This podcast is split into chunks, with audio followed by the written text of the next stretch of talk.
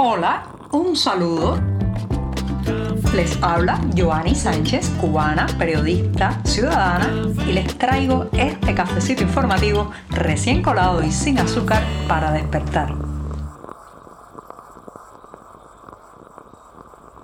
todo lo bueno termina y hoy es viernes, así que concluye la semana informativa en este programa, un 19 de enero de 2024, en que tengo muchísimos temas que comentarles, noticias de la actualidad cubana y una taza de café recién colado y ya servida para darme el primer buchito del día. Así que voy con este sorbito mañanero. Después de este café sin una gota de azúcar, les cuento que el gremio médico cubano está que echa chispas. Sí, está que echa chispas porque cinco de los seis médicos del hospital Carlos Manuel de Céspedes de Bayamo, esto es en la provincia de Granma, en el oriente de la isla, que fueron acusados de negligencia médica tras la muerte de un paciente, han sido condenados este jueves hasta tres años de prisión domiciliaria. Los familiares de estos galenos han denunciado a través de las redes sociales lo que consideran una injusticia. Les cuento que este caso del que ya hablé en el podcast pues versa sobre un grupo de médicos que fueron acusados de presunta negligencia médica por los familiares de un hombre de 23 años que llegó gravemente herido tras un accidente de tránsito al hospital de Bayamo y aunque fue atendido por el equipo de urgencias pues evidentemente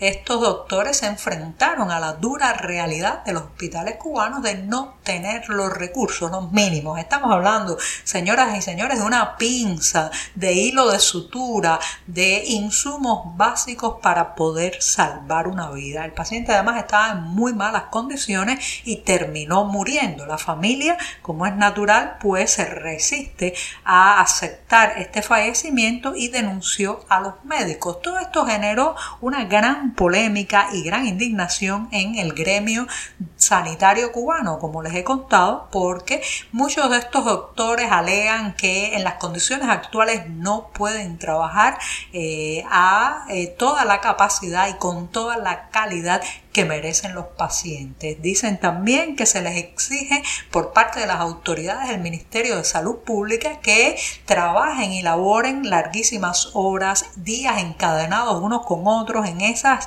en esa ese entorno de precariedad donde faltan no solamente los insumos, los baños. Ustedes han visto los baños de los hospitales cubanos. Imagínense a un doctor que tiene que pasar 24, 48 horas de guardia y tiene que ir a esos baños. Bueno, eso nos dan ganas de salir corriendo. Además, no hay personal eh, de limpieza prácticamente en muchos hospitales y eh, viven en un constante sigilo por las condiciones de la infraestructura. Así que todo esto ha generado una ola de enojo en, el gremio médico que asegura que en esas condiciones no se puede trabajar, por lo cual este, por lo cual este juicio se ha convertido en un símbolo, en un parteaguas de hasta aquí, no vamos a aceptar más porque, eh, ¿qué dicen muchos de estos sanitarios? Si ejecutan sus labores en estas condiciones y no salen bien, entonces pueden terminar en la sala de un tribunal y ser condenados. No solamente la condena en este caso, que es a prisión domiciliaria, hay señoras y señores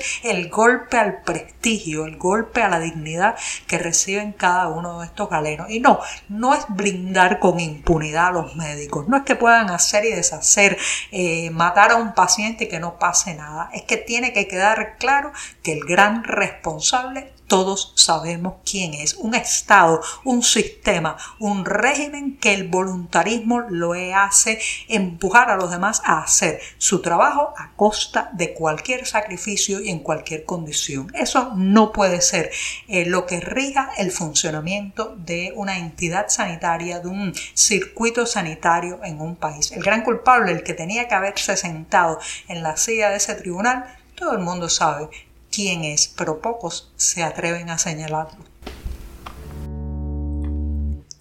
El tomate, ¿sí? El tomate, ese alimento tan sabroso y versátil que lo mismo sirve para comer en ensalada que para preparar una rica salsa que agregar a las pastas se ha convertido en un lujo en Cuba. Y no lo digo yo, los propios datos oficiales así lo confirman. Por ejemplo, en diciembre del mes pasado el tomate fue el producto que registró el mayor aumento de precios con un 15% más, lo cual a hacia arriba el índice de precios al consumidor de ese último mes del año. Parece increíble, señoras y señores, porque el tomate es algo muy sencillo de cosechar. Yo misma en el balcón de mi casa he cosechado, he plantado tomates con las semillas de alguno que he comprado en el mercado y he obtenido pues mis tomates para la ensalada, para preparar algún alimento, para disfrutar en familia. Entonces, ¿cómo uno puede pensar que un país con tierra fértil,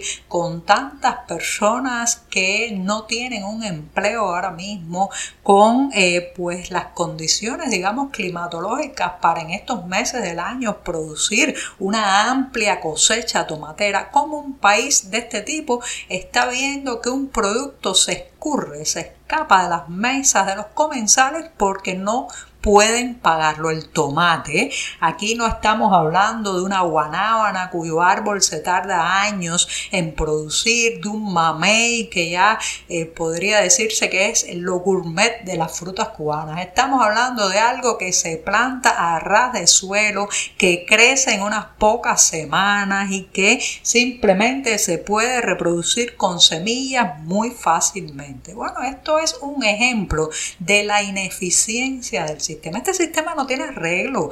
No pongan más medidas, no eh, dicten más normativas, no digan más consignas de qué hará así. Este sistema no tiene la capacidad ni siquiera de producir tomates.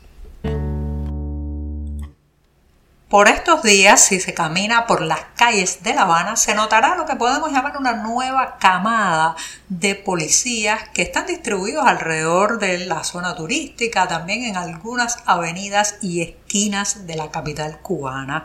Los une un denominador común, todos son muy jóvenes, la mayoría viene además del oriente del país y todos parecen tener una talla, una estatura muy apocada. Recuerden que la malnutrición acumulada, eh, pues se nota ya hace un tiempo en el cuerpo de los cubanos. La talla, la estatura de las personas apenas alcanza todo su potencial. También pues se nota en, en la delgadez extrema de muchas de estas personas, por lo que se puede deducir que estos uniformados que han llegado a la mayor ciudad de la isla son personas de condición muy humilde, gente muy pobre que ha visto en la carrera de policía una oportunidad para salir de la miseria, trasladarse desde los pequeños pueblos, batelles o comunidades del oriente del país donde la situación económica, señoras y señores, es aún peor que la que se vive en las ciudades, ha visto esto como una posibilidad y arriba en La Habana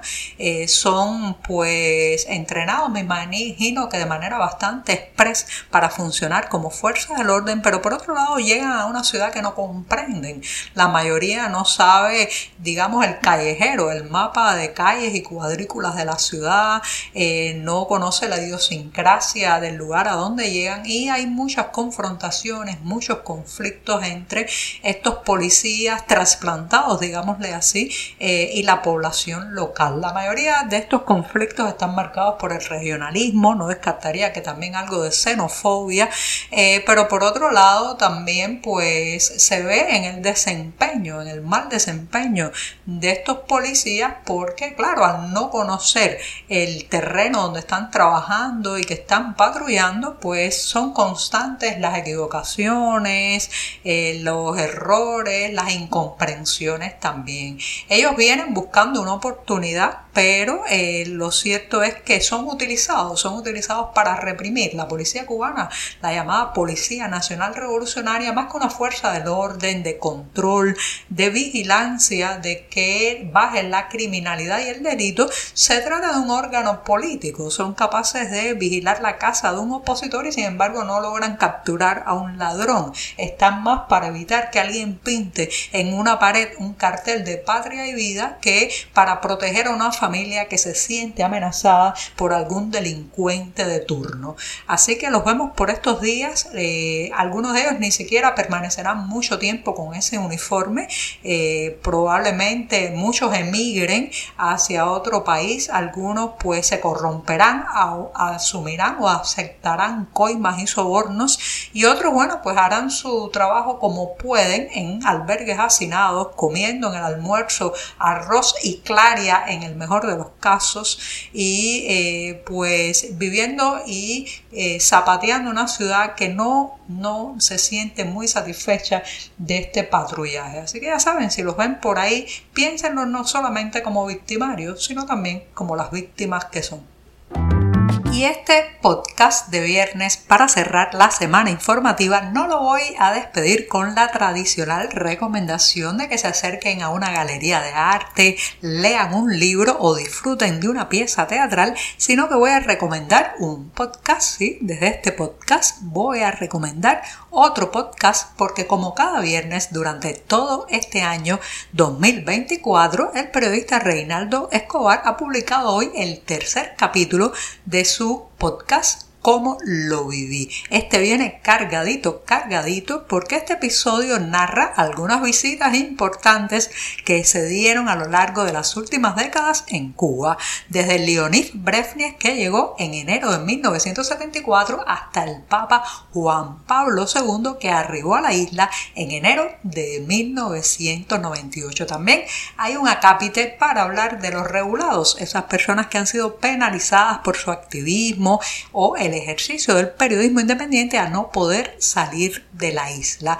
El podcast, como lo viví, lo pueden escuchar a través de las páginas del diario digital 14 y medio, en la cuenta de Facebook de su autor Reinaldo Escobar Casas o a través de la plataforma Evox si lo buscan por el título. Así que ya saben, hay muchísimo que escuchar, muchísimo que enterarse en estas memorias, estas memorias muy particulares y muy humanas de este periodista que es uno de los decanos y maestros del periodismo independiente cubano. Y con esto cierro la puerta, me despido hasta el próximo lunes y les deseo un fin de semana tranquilo, en familia y que escuchen, escuchen y aprendan y conozcan y digan y que opinen y en fin de cuentas sean. Muchas gracias.